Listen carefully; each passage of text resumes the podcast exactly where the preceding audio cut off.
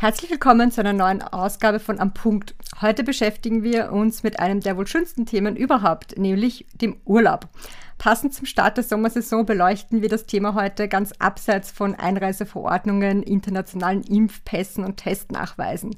Wir sehen uns den Urlaub heute nämlich aus arbeitsrechtlicher Perspektive an und hier gibt es auch einiges zu beachten. Unser heutiger Gast zum Thema ist Dr. Hans-Georg Leimer. Er ist Partner bei Zeilerflaut Zatkovic und Experte in allen Bereichen des Arbeitsrechts und unterstützt Arbeitgeber und Arbeitnehmer regelmäßig bei der Gestaltung von Arbeitsverträgen und allen Fragen rund um das Arbeitsverhältnis. Herzlich willkommen, Herr Dr. Leimer. Grüß Gott, Frau Magister Wurzer. Vielen herzlichen Dank für diese weitere Möglichkeit, einen äh, weiteren Podcast aufzunehmen mit Ihnen. Ja, dann steigen wir gleich ein und klären auch das Wichtigste sofort am Anfang. Wie viel Urlaub steht Arbeitnehmern zu und ab wann besteht ein Anspruch auf Konsumation? Also die Urlaubszeit hat ja dankenswerterweise schon begonnen und äh, natürlich will da jeder wissen, äh, wie viel Ur Urlaub konsumiert werden kann. Also Arbeitnehmern steht für jedes Urlaubsjahr ein bezahlter Urlaub im Ausmaß von fünf Wochen zu. Wichtig in diesem Zusammenhang ist auch der Begriff Urlaubsjahr. Das Urlaubsjahr beginnt für jeden Arbeitnehmer individuell mit dem ersten Tag des Arbeitsverhältnisses. Hat ein Arbeitnehmer beispielsweise seinen ersten Arbeitstag am 1. Juni, so endet das Urlaubsjahr am 30. Mai des darauffolgenden Jahres und am 1. Juni dieses äh, Jahres beginnt dann wieder ein neues Urlaubsjahr. Durch Kollektivvertrag, Betriebsvereinbarungen oder auch Einzelvereinbarung kann auch eine Umstellung des Urlaubsjahrs auf das Kalenderjahr vorgenommen werden. Dabei sind dann aber einige Sonderbestimmungen zu berücksichtigen. Um auf Ihre zweite Frage zu kommen, in den ersten sechs Monaten eines Arbeitsverhältnisses entsteht der Urlaubsanspruch des Arbeitnehmers aliquot im Verhältnis zur zurückgelegten Dienstzeit. Das klingt jetzt etwas kompliziert, ist aber einfach äh, zu berechnen. Es sind circa zwei Arbeitstage äh, Urlaub pro Monat. Mit Beginn des siebten Monats der Beschäftigung hat der Arbeitnehmer dann Anspruch auf den gesamten Jahresurlaub im Ausmaß von 25 Arbeitstagen. Und ab dem zweiten Urlaubsjahr entsteht der volle Urlaubsanspruch bereits mit dem ersten Tag des Arbeits- bzw. Urlaubsjahres. Etwas, was zu Recht wie ein Affront klingt, aber dennoch sollten wir das sicher gehen, ob das möglich wäre. Äh, kann Urlaub auch gekürzt oder ähm, stattdessen ausbezahlt werden? Ja, das ist eine wichtige Frage, interessiert sowohl Arbeitgeber wie auch Arbeitnehmer. Also grundsätzlich ist während des aufrechten Arbeitsverhältnisses weder eine Kürzung noch ein Ausbezahlen des Urlaubs, also eine Urlaubsablöse, zulässig. Es gibt aber auch hier, wie immer in der Juristerei, auch entsprechende Ausnahmen. Zu einer Verkürzung des Urlaubsanspruchs kann es etwa bei Karenzzeiten für Eltern sowie bei Bildungskarenz und Familienhospiz-Karenzzeiten kommen. In diesen Fällen kommt es zu einer gesetzlich vorgesehenen Urlaubsaliquotierung. Urlaub ist da, um sich zu erholen und er sollte daher auch tatsächlich konsumiert werden. Das Gesetz sieht auch vor, dass der Urlaubsanspruch grundsätzlich in dem Jahr verbraucht werden sollte, in dem er entstanden ist. Ein Arbeitnehmer kann daher während des aufrechten Dienstverhältnisses nicht auf seinen Urlaub verzichten und stattdessen Geld oder sonstige Leistungen vom Arbeitgeber dafür erhalten, dass kein Urlaub konsumiert wird. Bei der Beendigung des Arbeitsverhältnisses ist es jedoch anders. Hier muss der Arbeitgeber offene und nicht verjährte Urlaubsansprüche an den Arbeitnehmer ausbezahlen. Der Arbeitnehmer sieht das dann auf seiner Endabrechnung als Urlaubsersatzleistung ausgewiesen. Und kann jetzt der Arbeitgeber Vorschriften darüber machen, wie weit im Voraus und unter welchen Voraussetzungen, zum Beispiel, dass das nur schriftlich geht, der Arbeitnehmer Urlaub nehmen darf? Ja, das ist auch besonders wichtig, äh, dass hier klare Regelungen getroffen werden und äh, für Arbeitnehmer und Arbeitgeber klar ist, was vereinbart ist. Also grundsätzlich gilt bezüglich des Zeitpunkts des Urlaubsantritts als auch für die Dauer des Urlaubs, dass es einer Vereinbarung zwischen Arbeitgeber und Arbeitnehmer bedarf. Diese ist unter Rücksichtnahme auf die Erholungsmöglichkeiten des Arbeitnehmers einerseits, also das heißt konkrete Urlaubspläne, Ferienzeit der Kinder, Urlaub des Ehepartners und so weiter, und natürlich auch auf die Erfordernisse des Betriebs, also Arbeitsanfall, Urlaub der anderen Arbeitnehmer, Funktion des Arbeitnehmers etc. zutreffen. Weder darf der Arbeitgeber den Urlaub des Arbeitnehmers einseitig anordnen, noch darf der Arbeitnehmer seinen Urlaub einseitig antreten oder auch verlängern. Es bedarf somit grundsätzlich des Einvernehmens zwischen Arbeitgeber und Arbeitnehmer. Betreffend des Urlaubsverbrauchs können in Betrieben mit Betriebsrat allgemeine Grundsätze, wie etwa auch eine schriftliche Antragstellung mittels einer Betriebsvereinbarung festgelegt werden. In Betrieben ohne Betriebsrat kann der Arbeitgeber aber natürlich ebenfalls von den Arbeitnehmern verlangen, dass Urlaubsanträge nur schriftlich gestellt werden sollten. In diesem Zusammenhang dann gleich auch unser Tipp für die Praxis. Urlaubsvereinbarungen zwischen Arbeitgeber und Arbeitnehmer sollten schriftlich abgeschlossen werden. Das heißt zumindest per E-Mail, also dass es dokumentiert wird. Damit können erfahrungsgemäß viele Unklarheiten schon von vornherein vermieden werden. Ja, und gerade beim Thema Urlaub soll es natürlich keine Missverständnisse geben, die dann die Urlaubsfreude irgendwie einschränken könnten. Ähm, gibt es auch einen Mindestanspruch, wie viele Urlaubstage der Arbeitgeber dem Arbeitnehmer auf jeden Fall am Stück gewähren muss? Äh, ja, einen solchen Mindestanspruch gibt es, zumindest nach dem Gesetz. Das Urlaubsgesetz sieht nämlich vor, dass der Arbeitnehmer seinen Jahresurlaub in zwei Teilen verbrauchen kann. Nach dem Gesetz muss dabei ein Teil des Urlaubs mindestens eine Woche betragen. Hintergrund für diese Regelung ist bzw. war, dass der Gesetzgeber eine Aufspaltung des Urlaubs in zu viele Einzelteile, insbesondere auf Druck des Arbeitgebers, verhindern wollte. So sollte der Erholungszweck des Urlaubs besser sichergestellt werden. Es ist aber durchaus üblich, dass Arbeitgeber und Arbeitnehmer davon abweichende Regelungen einvernehmlich treffen. Tatsächlich haben nämlich insbesondere auch Arbeitnehmer ein Interesse daran, dass mehrere kurze Urlaubsvereinbarungen getroffen werden. In der Praxis erfolgt insbesondere auch eine mehrmalige Teilung des jährlichen Urlaubsanspruchs und werden oft auch tageweise Urlaube vereinbart. Manche Betriebe schließen zu bestimmten Zeiten im Jahr ja gänzlich, zum Beispiel ganz klassisch über die Weihnachtsfeiertage oder auch an den sogenannten Fenstertagen.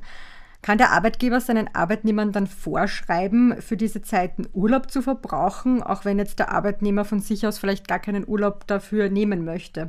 Also es ist in Österreich durchaus üblich, dass Betriebe etwa rund um Weihnachten oder aufgrund einer saisonal geringen Auslastung für einige Wochen pro Jahr ihren Betrieb schließen. In der Praxis spricht man dann in äh, diesem Fall von einem sogenannten Betriebsurlaub oder einer Betriebssperre. Generell versteht man unter einem Betriebsurlaub oder einer Betriebssperre einen Urlaub für einen bestimmten Zeitraum, in dem der Betrieb gänzlich geschlossen wird und der für die gesamte Belegschaft gilt.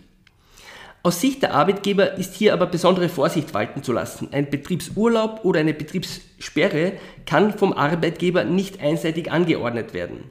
Weder durch eine Weisung des Arbeitgebers noch durch eine Betriebsvereinbarung kann ein Betriebsurlaub rechtswirksam vereinbart werden.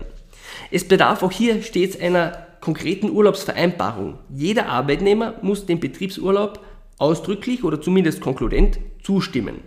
Daher ergeben sich in einer solchen Situation oft Unklarheiten. Zulässig und dies auch für die Zukunft ist aber die Vereinbarung eines jährlichen Betriebsurlaubs in den einzelnen Arbeitsverträgen. Unsere Empfehlung an Arbeitgeber ist daher stets, dass ein etwaiger Betriebsurlaub konkret in den Arbeitsverträgen oder in Zusatzvereinbarungen dazu mit jedem Arbeitnehmer individuell vereinbart werden sollte. Selbst wenn ein Betriebsurlaub rechtswirksam vereinbart wird, unabhängig davon, ob dies jetzt konkludent oder ausdrücklich erfolgt ist, darf dadurch aber die Erholungsmöglichkeit des Arbeitnehmers nicht in unzulässiger Weise eingeschränkt werden.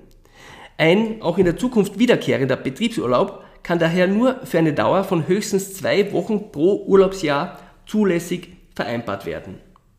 Insbesondere letztes Jahr aufgrund der Corona-Pandemie war es ja so, dass viele Leute ihren Urlaub wieder stornieren mussten oder auch gar nicht irgendwie ihren Urlaub konsumieren wollten, weil Reisen ohnehin nur sehr eingeschränkt oder auch gar nicht möglich war, zum Teil natürlich. Ähm, muss man sich das Sorgen machen um seinen Urlaubsanspruch? In dem Sinne, dass das dann irgendwie verfällt, wenn man den Urlaub nicht konsumiert. Wie ist das? Ähm, ja, Urlaub kann verjähren. Er verjährt zwei Jahre nach dem Ende des Urlaubsjahres, in dem er entstanden ist. Das bedeutet für Arbeitnehmer, äh, dass sie grundsätzlich drei Jahre Zeit haben, um ihren jeweiligen Urlaub zu verbrauchen. Anhand eines Beispiels lässt sich das recht gut darstellen. Nehmen wir an, dass der Angestellte seit seinem Dienstantritt am 01.01.2018 in einem Unternehmen beschäftigt ist. Der Angestellte verbraucht seinen Urlaub in den Jahren 2018, 2019 und 2020 nicht. Der offene Urlaubsanspruch aus 2018 wird in das Jahr 2019 übertragen und dieser weiter in das Jahr 2020 und so weiter. Hierbei ist zu beachten, dass der Arbeitnehmer seinen Jahresurlaub für das Jahr 2018 nur bis zum 31.12.2020 verbrauchen kann. Denn mit dem Entstehen eines neuen Urlaubsanspruchs am 01.01.2021 verjährt sein Urlaubsanspruch aus dem Jahr 2018. Als Richtlinie sollte daher aus Sicht des Arbeitgebers für keinen Arbeitnehmer ein Urlaubsanspruch von mehr als 75 Tagen bestehen. Spätestens bei etwa 60 Tagen Urlaub sollte daher unserer Erfahrung nach ein aktives Urlaubsmanagement des Arbeitgebers eingreifen. So kann ein zeitnaher Urlaubsverbrauch vereinbart werden und dadurch vermeidet man auch, dass die Ansprüche der Arbeitnehmer verfallen. Aus Sicht des Arbeitgebers sollten die Arbeitnehmer auch stets darüber informiert werden, dass diese gesetzlichen Verfallsfristen gelten und Urlaub verfällt, wenn er nicht rechtzeitig verbraucht wird. Generell ist bei Verbrauch des Urlaubs zu beachten, dass zunächst der älteste noch offene Urlaub vor dem neu entstandenen Urlaub verbraucht wird. Wenn man als Arbeitnehmer also im Urlaubsjahr 2019 nur zwei Wochen an Urlaub verbraucht hat und im Jahr 2020 dann drei Wochen auf Urlaub geht, dann sind die fünf Wochen Urlaub aus dem Jahr 2019 zur Gänze verbraucht und der Urlaub aus dem Jahr 2020 ist noch zur Gänze offen. In der Praxis auch noch relevant, die Frist für die Verjährung des Urlaubsanspruchs verlängert sich bei der Inanspruchnahme einer Karenz nach dem Väterkarenzgesetz und dem Mutterschutzgesetz um den Zeitraum der Karenz. Gibt es für den Arbeitgeber irgendwelche Strafzahlungen oder sonstiges, wenn der Urlaub nicht verbraucht wird oder fällt das einfach gänzlich den Arbeitnehmer auf den Kopf sozusagen? Es gibt jetzt keine Strafzahlungen für den Arbeitgeber. Äh, insofern äh, haben beide Seiten ein konkretes Interesse, dass äh, Urlaub tatsächlich auch verbraucht wird. Es ergibt sich manchmal in einer konkreten Situation, dass von beiden Seiten nicht möglich oder gewollt ist, dass tatsächlich ein Urlaubsverbrauch stattfindet. Und es kann dann schon dazu kommen, dass Urlaub in Folgeperioden übertragen wird. Aber auch hier sollte aus Sicht beider Seiten äh, ein möglichst zeitnaher Urlaubsverbrauch dann wiederum gemeinsam vereinbart werden, um zu verhindern, dass es eben entfällt. Ja? Aber im Endeffekt haben Sie vollkommen recht, es fällt dem Arbeitnehmer auf den Kopf. Also müssen Arbeitgeber dann dazu auffordern, dass ihre Arbeitnehmer ihren Urlaub vollständig konsumieren und umgekehrt ähm, kann ein Arbeitnehmer einseitig den Urlaub dann antreten, wenn der Arbeitgeber einen Urlaubsantrag ungerechtfertigt abweist? Ja, ähm, grundsätzlich sind sowohl der Zeitpunkt als auch die Dauer des Urlaubs zwischen Arbeitgeber und Arbeitnehmer einvernehmlich festzulegen. Der Urlaub sollte nach dem Gesetz möglichst bis zum Ende des Urlaubsjahres, in dem der Anspruch entstanden ist, äh, verbraucht werden. Arbeitgeber können Arbeitnehmer daher nicht einseitig in den Urlaub schicken. Einerseits hat daher der Arbeitgeber mittels anderer Maßnahmen dafür zu sorgen, dass die Arbeitnehmer ihren Urlaub verbrauchen. Das äh, leitet sich auch schon aus der Fürsorgepflicht des Arbeitgebers ab. Andererseits hat der Arbeitgeber aber natürlich auch ein Interesse daran, dass der Arbeitnehmer nicht zu viel Urlaub anspart. Aus der Perspektive des Arbeitgebers ist daher auch hier ein aktives Urlaubsmanagement zu empfehlen. Im Rahmen dessen sollte der Arbeitgeber die Arbeitnehmer zu Beginn jeden Urlaubsjahres auffordern, eine entsprechende Urlaubsplanung vorzulegen. So können erfahrungsgemäß die Einsatzplanung verbessert und auch die Erholungsmöglichkeiten für die Arbeitnehmer sichergestellt werden. Und nun äh, zur zweiten Frage. Auch die Arbeitnehmer dürfen ihren Urlaub nicht ohne Zustimmung des Arbeitgebers beliebig antreten und auch nicht beliebig verlängern. Ein einseitiger Urlaubsantritt oder eine einseitige Verlängerung des Urlaubs durch den Arbeitnehmer stellt regelmäßig sogar einen Entlassungsgrund dar. Prinzipiell hat der Arbeitgeber das Recht, den Urlaubsantrag des Arbeitnehmers abzulehnen, wenn ein Großteil der Belegschaft zu diesem Zeitpunkt bereits auf Urlaub ist oder eben ein erhöhter Arbeitsanfall zu erwarten ist. Wenn der Arbeitgeber den Urlaubsantrag des Arbeitnehmers jedoch ungerechtfertigterweise abweist, kann dieser auf Zustimmung zum Urlaubsverbrauch klagen. Das Gericht nimmt anschließend eine Abwägung der Interessen des Arbeitgebers und des Arbeitnehmers vor und beurteilt die Zulässigkeit äh, dieses konkreten Urlaubsverbrauchs. Das Verfahren äh, ist aber aus unserer Erfahrung nicht sehr praktikabel und daher in der Praxis auch nicht wirklich relevant. Zudem birgt diese Regelung für Arbeitnehmer meines Erachtens viele Fallstricke. Im Zweifel sollte der Arbeitnehmer daher, wenn keine Einigung erzielt werden kann, den Urlaubsantritt wegen, des damit wegen der damit verbundenen Risiken einer Entlassung erfahrungsgemäß eher unterlassen.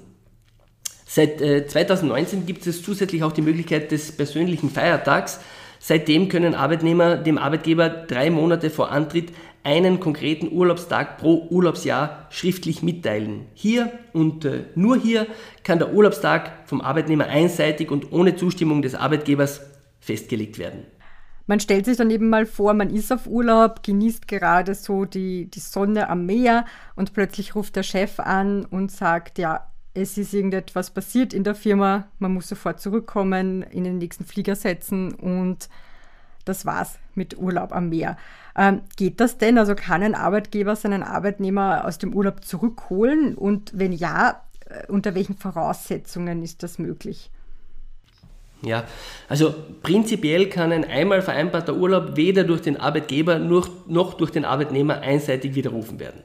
Ja, die Urlaubsvereinbarung kann allerdings vom Arbeitgeber aus besonders schwerwiegenden Gründen einseitig widerrufen werden. Das heißt, der Arbeitgeber kann seinen Arbeitnehmer zur Vermeidung wirtschaftlicher Nachteile für den Betrieb aus dem Urlaub zurückholen, wenn die Inanspruchnahme dieses konkreten Arbeitnehmers für die Vermeidung des wirtschaftlichen Schadens für den Arbeitgeber unvermeidlich ist. Dies ist aber stets eine Einzelfallentscheidung und in der Praxis ist diese Möglichkeit, Möglichkeit daher nicht von überragender Bedeutung. Die verbleibenden nicht in Anspruch genommenen Urlaubstage bleiben dem Arbeitnehmer in einem solchen Fall selbstverständlich erhalten und er kann sie ein anderes Mal verbrauchen. Und bei der Rückholung, wenn eine tatsächliche Rückholung äh, stattfindet aus dem Urlaub, muss der Arbeitgeber alle dem Arbeitnehmer entstandenen Kosten wie Stornogebühren, Umbuchung von Flügen oder auch zusätzliche Hotelkosten übernehmen. Ja, das kann dann schon schnell teuer werden und sollte sich sehr, sehr gut überlegt werden. Ähm, so wie vielleicht auch die nächste Frage. Ähm, heutzutage und ab einer gewissen Positionshöhe kommt es ja durchaus vor, dass erwartet wird, dass Arbeitnehmer auch im Urlaub erreichbar sind und im schlimmsten Fall ähm, auch arbeiten. Das führt aber nicht immer dazu, dass der Urlaub dann auch offiziell unterbrochen wird, also im Sinne einer äh, Rückholung, wie Sie das vorher gerade geschildert haben. Wie sind solche Situationen zu beurteilen? Also der Urlaub dient ja grundsätzlich der Erholung des äh, Arbeitnehmers. Äh, demnach besteht im Urlaub auch keine generelle Pflicht zu arbeiten oder das Handy eingeschaltet zu haben, um gegebenenfalls E-Mails abzurufen. Der Arbeitnehmer muss daher im Urlaub grundsätzlich nicht ständig erreichbar sein. In der Praxis wird aber für Führungskräfte äh, regelmäßig äh, etwa auch eine Rufbereitschaft vereinbart und in einem solchen Fall muss der Arbeitnehmer dann auch im Urlaub erreichbar sein.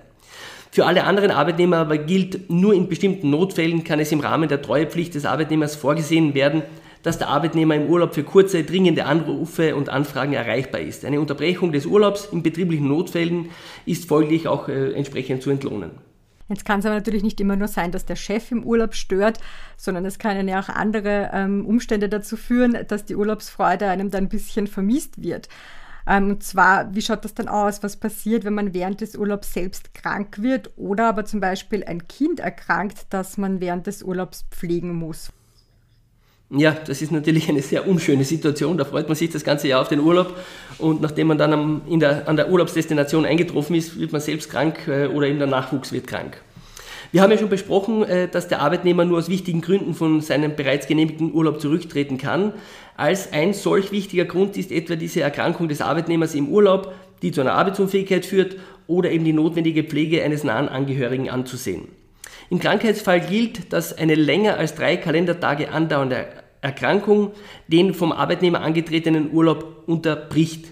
Natürlich darf die Erkrankung dabei nicht vorsätzlich oder grob fahrlässig herbeigeführt worden sein. Der Arbeitnehmer muss die Erkrankung unverzüglich, spätestens nach dem dritten Krankheitstag, an seinen Arbeitgeber melden. Und nach Wiederantritt des Dienstes hat er unaufgefordert eine ärztliche Krankenstandsbestätigung vorzulegen. Sollte es zu einer Erkrankung des Arbeitnehmers im Ausland kommen, muss dem Arbeitgeber neben der ärztlichen auch eine behördliche Bestätigung bzw. die Bestätigung der Krankenanstalt über die stationäre oder ambulante Behandlung vorgelegt werden. Stellen Sie sich also vor, ein Arbeitnehmer wird im Urlaub in Kroatien krank und muss für vier Tage ins Krankenhaus. In diesem Fall sollte der Arbeitnehmer den Arbeitgeber umgehend informieren. Zudem ist äh, dem Arbeitgeber bei Wiederantritt der Arbeit äh, umgehend eine Bestätigung des Krankenhauses über den stationären Aufenthalt vorzulegen. Gerade in der Hauptsaison ist das ja auch immer wieder relevant, wobei wir das natürlich niemandem wünschen, aber es kommt halt vor. Ähm, auf dem Heimweg nach dem Urlaub, zum Beispiel von der Auslandsreise, wird der Flug gecancelt oder startet verspätet und man kommt eben nicht mehr rechtzeitig vor offiziellem Urlaubsende nach Hause. Oder man kommt plötzlich überhaupt nicht mehr weg, weil die Behörde im Urlaubsland zum Beispiel das Hotel unter Quarantäne stellt ähm, oder die Einreise plötzlich nicht mehr möglich ist. Das sind ja mittlerweile auch keine Fantasieszenarien mehr, wie wir wissen. Was muss man in solchen Situationen beachten? Also in einer solchen Situation ist es für den Arbeitgeber und auch für den Arbeitnehmer wichtig zu beachten, dass es nicht automatisch zu einer Verlängerung des Urlaubs des Arbeitnehmers kommt. Kehrt der Arbeitnehmer daher am ersten Arbeitstag nach dem Urlaub nicht rechtzeitig wieder an seinen Arbeitsplatz zurück äh, und meldet auch die Dienstverhinderung nicht, so hat der Arbeitgeber unter Umständen die Möglichkeit, aufgrund des ungerechtfertigten Nichterscheinens auch eine fristlose Entlassung aufgrund der Arbeitspflichtverletzung auszusprechen.